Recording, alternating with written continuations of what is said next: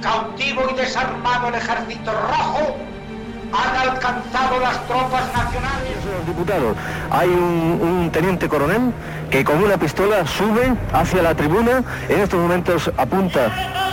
Estamos viviendo momentos muy graves para nuestra vida democrática.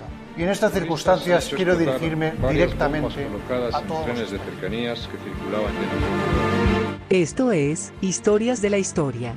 Dirige y presenta Fernando Lumbreras.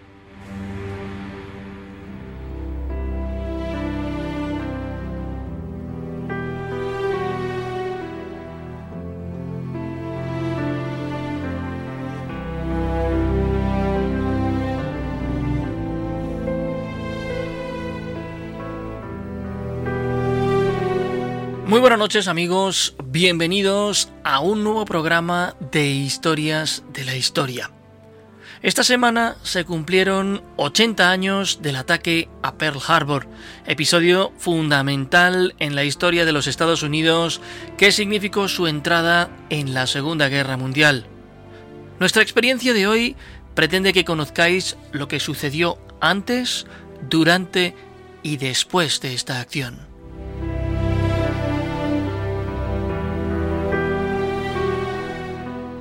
Mucho se ha escrito y mucho se ha dicho sobre el ataque japonés a las instalaciones militares de la isla de Oahu. Lo que vamos a contaros esta noche está confeccionado a través de libros y revistas, pero también conversando con un gran número de expertos, no solo en historia, también en táctica militar. Movemos los engranajes de nuestra máquina radiofónica del tiempo para revivir Harbor.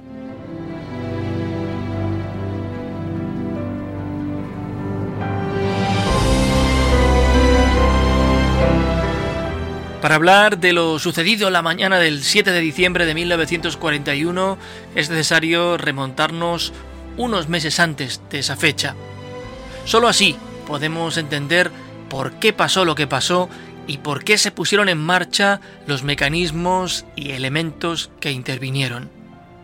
En septiembre de 1939, Alemania invade Polonia e inicia la Segunda Guerra Mundial. Hasta el año 1941 la contienda fue sobre todo europea. Gran Bretaña y Francia mayoritariamente contra el ejército alemán con el apoyo del italiano y otras naciones en menor medida. Más adelante entraría en juego la Unión Soviética, desde luego.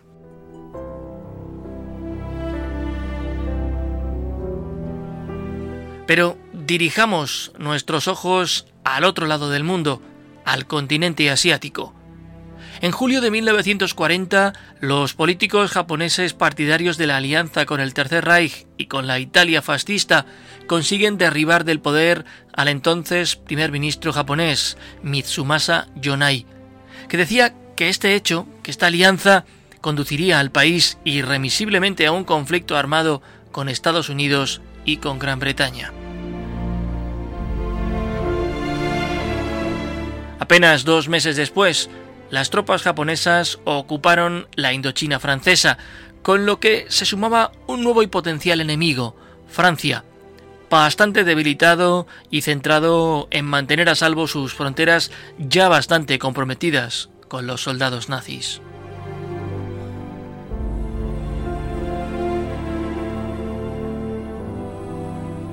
Japón, Alemania e Italia firmaron el 27 de septiembre de 1940 en Berlín el llamado Pacto Tripartito.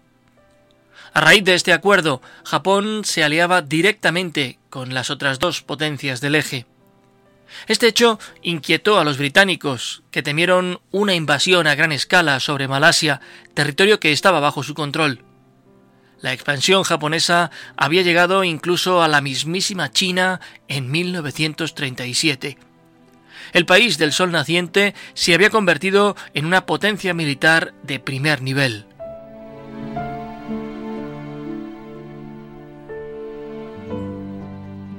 Dos hechos comenzaron a hacer que la opinión pública viese con malos ojos a Japón. El ataque contra el barco estadounidense Panay y la toma de Nankín, en China. Entre ambos episodios, el ejército japonés era responsable de la muerte de más de 200.000 personas.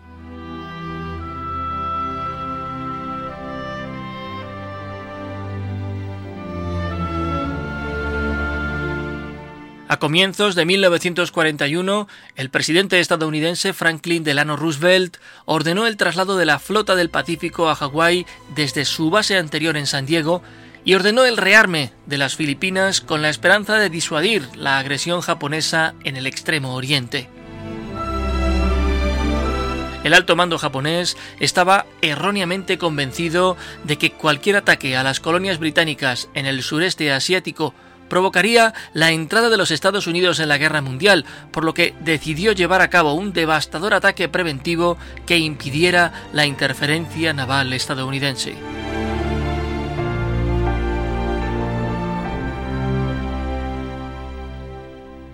Los Estados Unidos cesaron la exportación de petróleo a Japón en julio de 1941, una vez que se produjo la invasión nipona de la Indochina francesa, aprovechando la caída del país galo, aunque en esta decisión también influyeron las nuevas restricciones del gobierno estadounidense al consumo interno.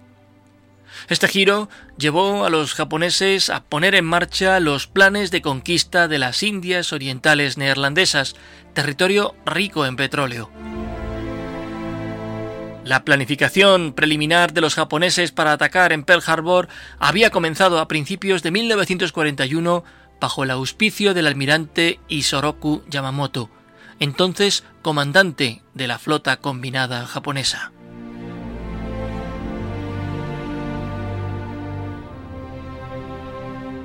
La planificación a gran escala fue desarrollada por el capitán Minoru Genda a comienzos de la primavera de 1941.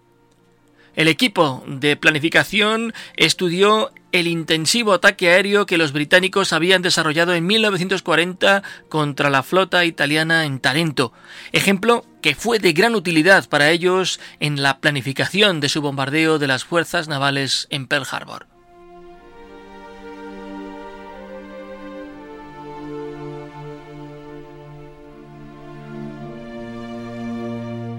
Inicialmente, el plan de ataque a Pearl Harbor, presentado por Yamamoto, fue rechazado por el Estado Mayor de la Armada Imperial por ser demasiado arriesgado y por emplear demasiados recursos navales que serían necesarios en otros escenarios bélicos, ya que se requerían seis de los diez portaaviones con que entonces contaba la Armada Imperial.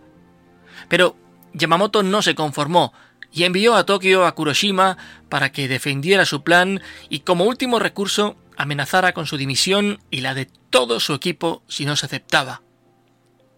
El 20 de octubre el Estado Mayor cedió, y es que no podían perder al marino de más prestigio de la Armada, y lo aprobó a pesar de las dudas que seguía suscitando el plan.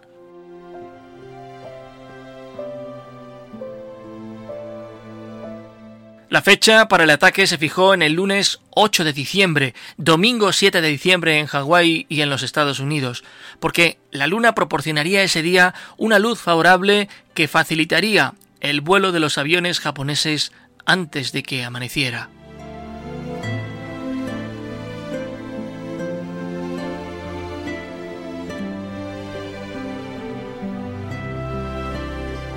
El ataque buscaba, por un lado, destruir importantes unidades navales norteamericanas para impedir la interferencia de su flota del Pacífico en la conquista japonesa de las Indias Orientales Neerlandesas y Malasia. En segundo lugar, esperaba ganar tiempo para que Japón consolidase su posición e incrementase su fuerza naval antes de que los estadounidenses aumentaran en un 70% el número de buques de su flota de acuerdo a lo aprobado por el acta Vinson Walls y que así desapareciera cualquier opción de victoria nipona. Por último, se quería dar un golpe enorme a la moral norteamericana que disuadiera a los Estados Unidos a sentarse a la mesa de negociaciones y evitar emprender una larga guerra que se extendería por todo el Océano Pacífico Occidental y hasta el lejano sureste asiático. Para maximizar este efecto moral se eligieron los acorazados como objetivos prioritarios, pues estos eran entonces el orgullo de cualquier armada. El objetivo final era permitir a Japón la conquista sin interferencias de todo el sureste asiático.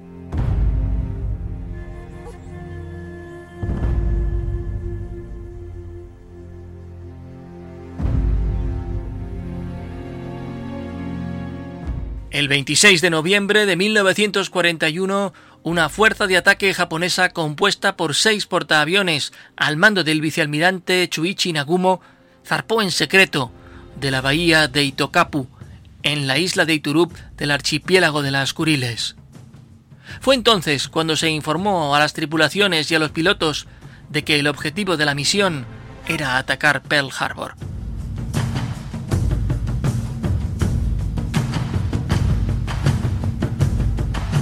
En total se iban a emplear 408 aeronaves, 360 para dos oleadas de ataque y 48 para tareas defensivas de patrulla aérea de combate.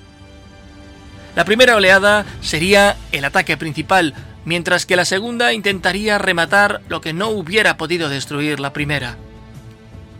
La oleada inicial portaba el grueso de las armas destinadas a inutilizar los grandes buques, principalmente los torpedos aéreos tipo 91 que habían sido diseñados con un mecanismo antigiro y una extensión en el timón que les permitiría operar en aguas poco profundas.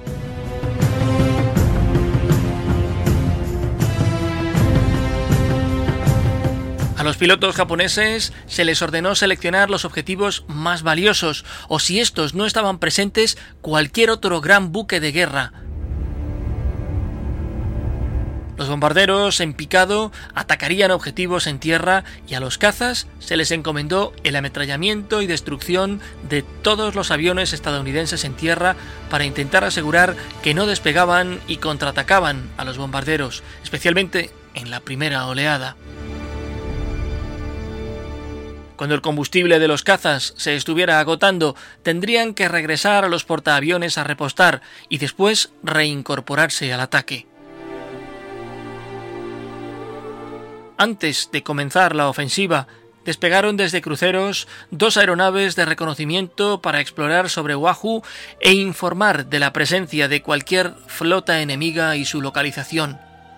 Otras cuatro aeronaves de reconocimiento patrullaron el área entre la Fuerza de Portaaviones japonesa y Nihau con la finalidad de que ésta no fuera tomada por sorpresa en un contraataque.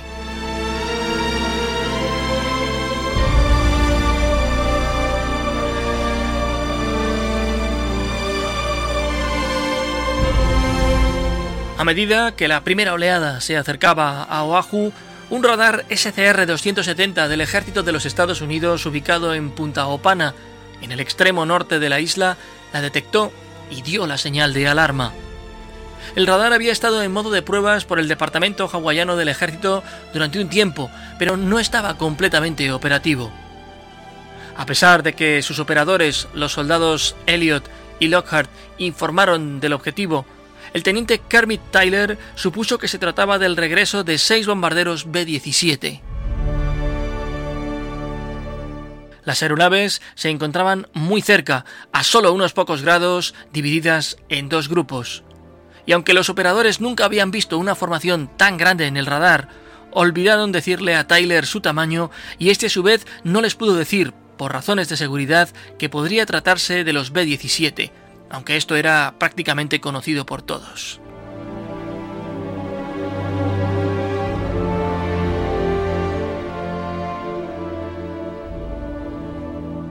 Mientras la primera oleada se acercaba a tierra, fueron derribadas varias aeronaves estadounidenses y al menos una radió una advertencia incoherente.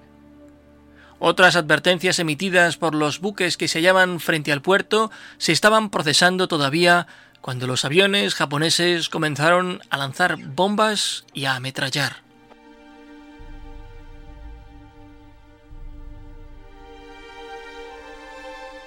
A pesar de todo, no está claro que ninguna advertencia hubiera tenido mucho efecto aunque hubiera sido interpretada correctamente y de manera más rápida.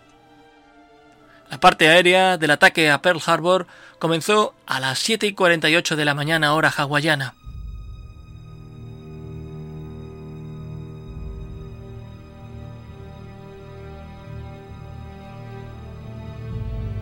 Un total de 353 aviones japoneses en dos oleadas llegaron a Oahu, encabezadas por los lentos y vulnerables torpederos que explotaron los primeros momentos de sorpresa para atacar a los buques más importantes presentes en el puerto, los acorazados.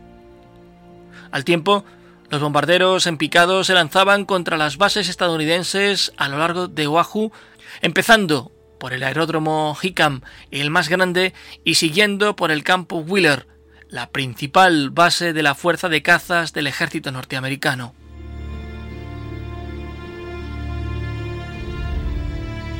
Los 171 aviones de la segunda oleada atacaron el aeródromo de Bellows, cerca de Kaneohe, en el lado de Barlovento de la isla y la isla Ford. La única oposición estadounidense por aire fue la de un puñado de aeronaves P-36, P-40 y algún bombardero en picado SBD Dauntless que despegaron desde el portaaviones Enterprise.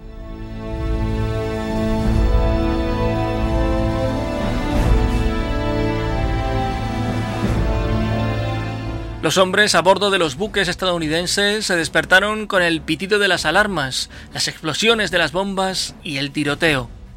Aún somnolientos, hubieron de vestirse rápidamente mientras corrían a las estaciones de zafarrancho de combate.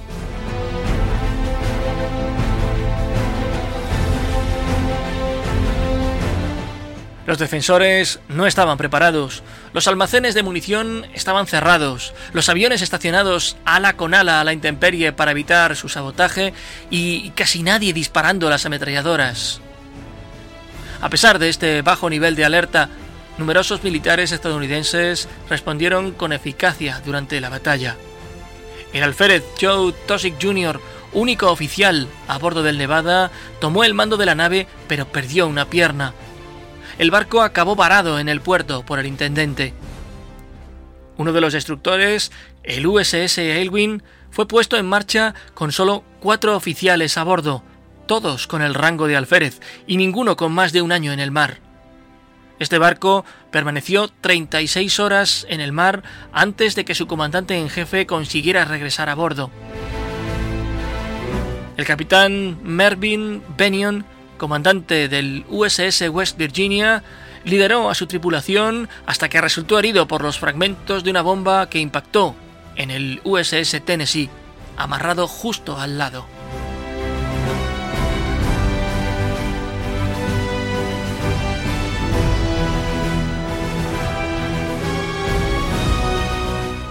La segunda oleada atacó dividida en tres grandes grupos, uno con destino en Kaneohe y los otros dos en el propio Pearl Harbor, lugares a los que llegaron por distintas direcciones pero casi al mismo tiempo.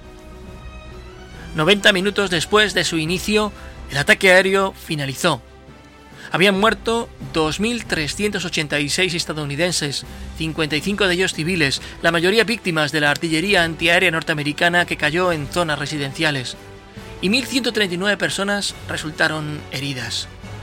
18 barcos fueron hundidos o encallados, entre ellos 5 acorazados.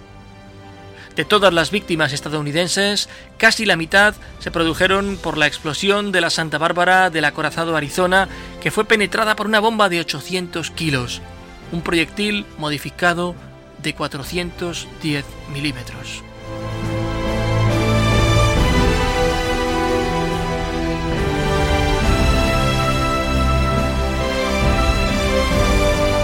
Dañado por un torpedo y en llamas, el acorazado USS Nevada intentó salir del puerto, pero acabó siendo blanco de muchos bombarderos japoneses que le hicieron numerosos impactos con bombas de 113 kilos y lo incendiaron. El barco fue encallado deliberadamente para evitar el bloqueo de la entrada del puerto. El USS California recibió impactos de dos bombas y dos torpedos. Su tripulación podría haber mantenido a flote la nave, pero recibió la orden de abandonarla justo cuando estaban haciendo funcionar las bombas extractoras a pleno rendimiento.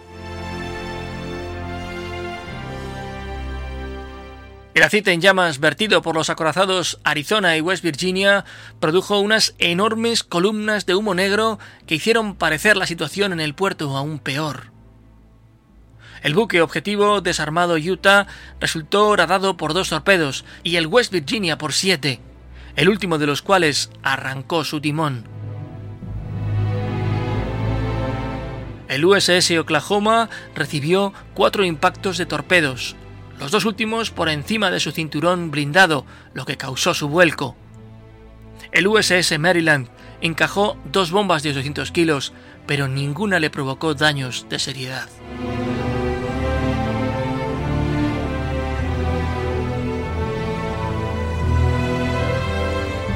Aunque los japoneses concentraron su fuego en los acorazados, que eran los objetivos más grandes presentes en el puerto, no ignoraron otros secundarios, Así, el crucero ligero USS Helena fue torpedeado y la conmoción de la explosión hundió el USS Oglala, un minador amarrado a su lado. Dos destructores que estaban en dique seco, el Cassin y el Downs, fueron destruidos por bombas que penetraron sus tanques de combustible e incendiaron todo su contenido.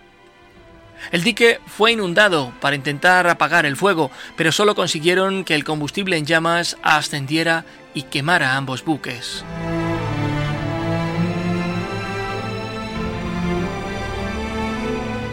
El Cassin se deslizó sobre los bloques en los que se apoyaba su quilla y rodó sobre el Downs. El crucero ligero USS Rayleigh fue penetrado por un torpedo y el USS Honolulu también recibió daños, pero fue reparado y permaneció en servicio.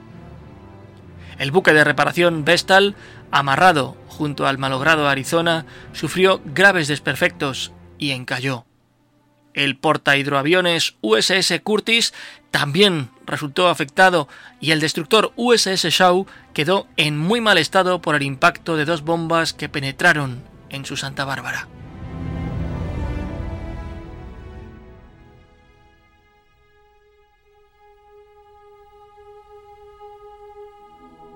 Varios oficiales japoneses, entre ellos Mitsuo Fuchida y Minoru Ganda, arquitecto jefe del plan de ataque, instaron al vicealmirante Chuichi Nagumo a lanzar una tercera oleada que destruyera los depósitos de combustible y torpedos de Pearl Harbor.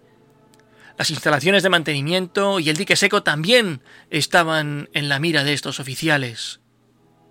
Los capitanes de los otros cinco portaaviones de la formación nipona informaron que estaban dispuestos y preparados para lanzar una tercera ofensiva.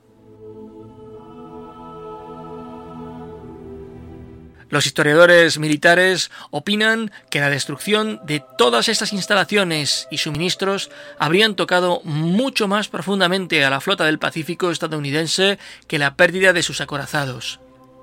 Dicen que si todo esto hubiera sido destruido, las grandes operaciones norteamericanas en el Pacífico tendrían que haberse pospuesto por más de un año.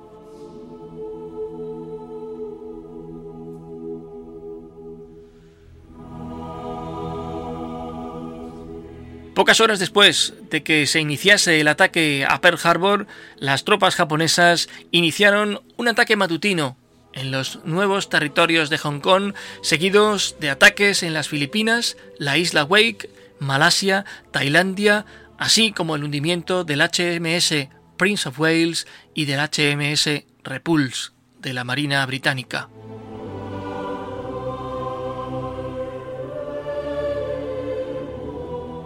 El 8 de diciembre, el Congreso de los Estados Unidos declaró la guerra al Imperio del Japón, siendo el único voto en contra el de Janet Rankin. Los Estados Unidos estaban iracundos por el ataque y porque no habían recibido una notificación de ruptura de relaciones previas, considerando ambas acciones como traicioneras.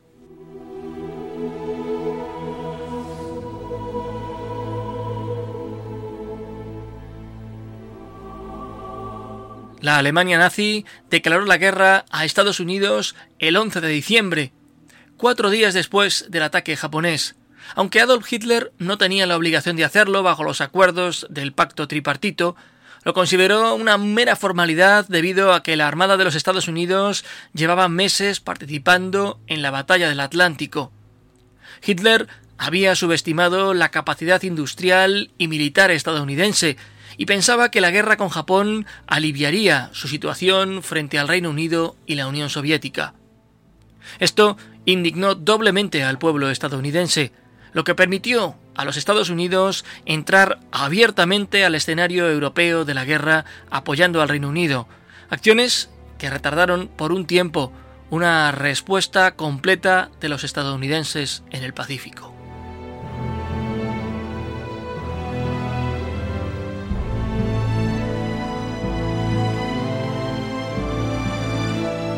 Casi 3.000 personas murieron en el incidente a Pearl Harbor. Hoy, un memorial sirve para recordar no solo a los caídos, también pueden verse restos de los barcos hundidos y hay en pleno centro de la base un centro histórico de primer nivel acerca de la Segunda Guerra Mundial en el Pacífico.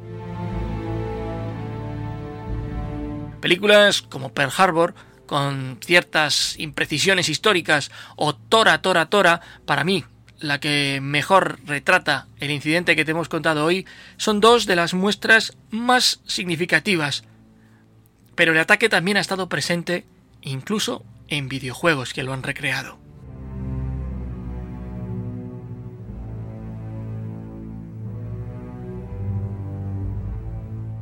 Y amigos, así hemos, querido contar en el umbral del 80 aniversario qué fue y por qué se dio el ataque a Pearl Harbor. Esperamos lo hayáis encontrado interesante. Nosotros regresaremos la próxima semana.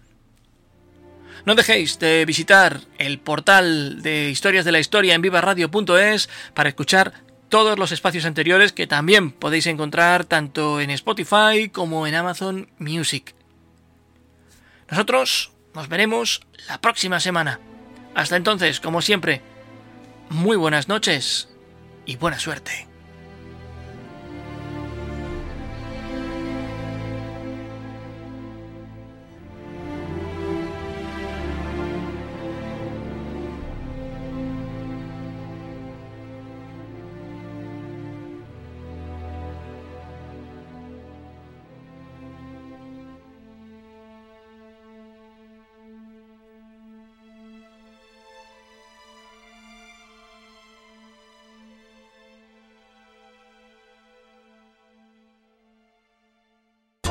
Viva Radio, tu radio de viva voz.